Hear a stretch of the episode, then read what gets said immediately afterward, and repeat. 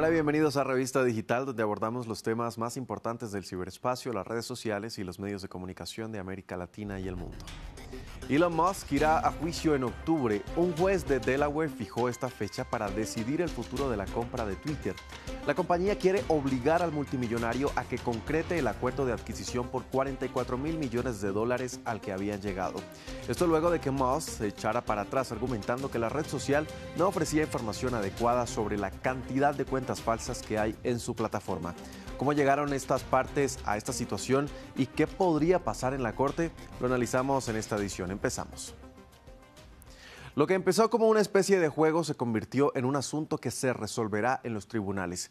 En 2017, Elon Musk bromeó al preguntar cuánto costaba Twitter. En abril de este año, después de tanto insistir, la compañía aceptó finalmente la oferta de compra del magnate por un valor de 44 mil millones de dólares y desde entonces generó una serie de debates sobre cuál sería el futuro de la plataforma en manos de alguien como Musk, quien se ha opuesto a la moderación de contenido contra publicaciones que promueven el odio y la desinformación, insinuando que esto atenta contra la libertad de expresión. Para entonces, el multimillonario ya había anunciado una serie de reformas para la red social que ahora podrían nunca implementarse. Pero luego empezó a sembrar dudas sobre si su intención de comprar Twitter era genuina. A mediados de mayo, Elon Musk anunció que suspendía temporalmente el acuerdo de compra hasta que la empresa le entregara datos que demostraran que el número de cuentas falsas en la plataforma, las llamadas bots de spam, era realmente bajo en comparación con el número de usuarios activos.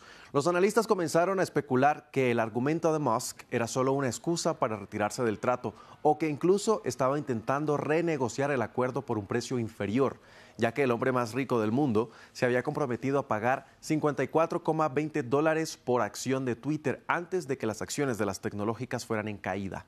Finalmente, a principios de julio, el multimillonario tomó la decisión y se echó para atrás argumentando que Twitter se había negado a proporcionar la información requerida. Twitter emprendió medidas legales para obligarlo a cumplir con el acuerdo y pidió un juicio para septiembre, mientras que el equipo de Musk presionaba para que fuera a principios del próximo año debido a la complejidad del caso.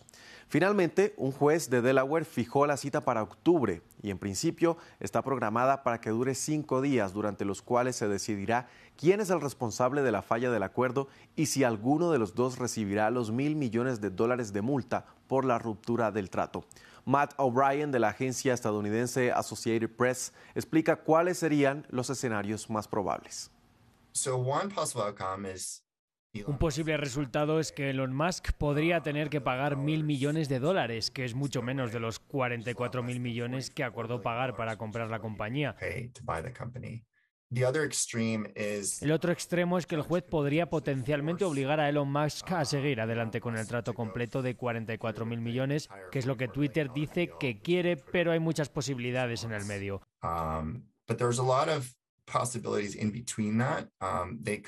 Twitter puede argumentar que ha habido algunos daños debido a lo que sucedió y ellos podrían buscar una cantidad mayor que es más alta que solo la tarifa de ruptura de los mil millones.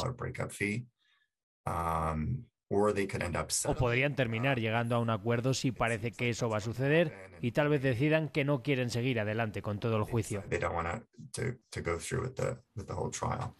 Pero ¿qué sucedería entonces si por el contrario la justicia le da la razón a Elon Musk y encuentra que los números proporcionados por Twitter respecto a las cuentas falsas no son verídicos? Dan Ives, analista de acciones de la firma de inversión privada Wedbush Securities, advierte sobre las consecuencias que tendría para la plataforma. El problema es que si esto finalmente comienza a caer en cascada y el problema de los bots de Twitter resulta ser mucho más grande y sale a la luz en los tribunales, creo que eso realmente pone en tela de juicio muchas cuestiones sobre el modelo de negocio, la monetización y otros. Y es por eso que desde la perspectiva de la Junta de Twitter están entre la espada y la pared. Y lo último en que querían estar era en un proceso judicial con la persona más rica del mundo. Sea cual sea el resultado, los expertos hacen énfasis en el impacto que toda esta fallida transacción ha generado en Twitter. La empresa subraya que Cada día que pasa, sus intereses se ven dañados por las maniobras de Musk. En un artículo publicado en el periódico The New York Times, se culpa al multimillonario de dejar a Twitter peor de lo que estaba cuando dijo que la compraría, y que con cada tuit punzante y burla pública, Musk ha erosionado la confianza en las empresas de las redes sociales, golpeando la moral de los empleados, asustando a los anunciantes potenciales, enfatizando sus dificultades financieras y difundiendo información errónea sobre cómo opera Twitter. Hasta aquí Revista Digital. Recuerde que si quiere repetir esta u otra emisión de nuestro programa, lo puede hacer a través de nuestra página web www.france24.com.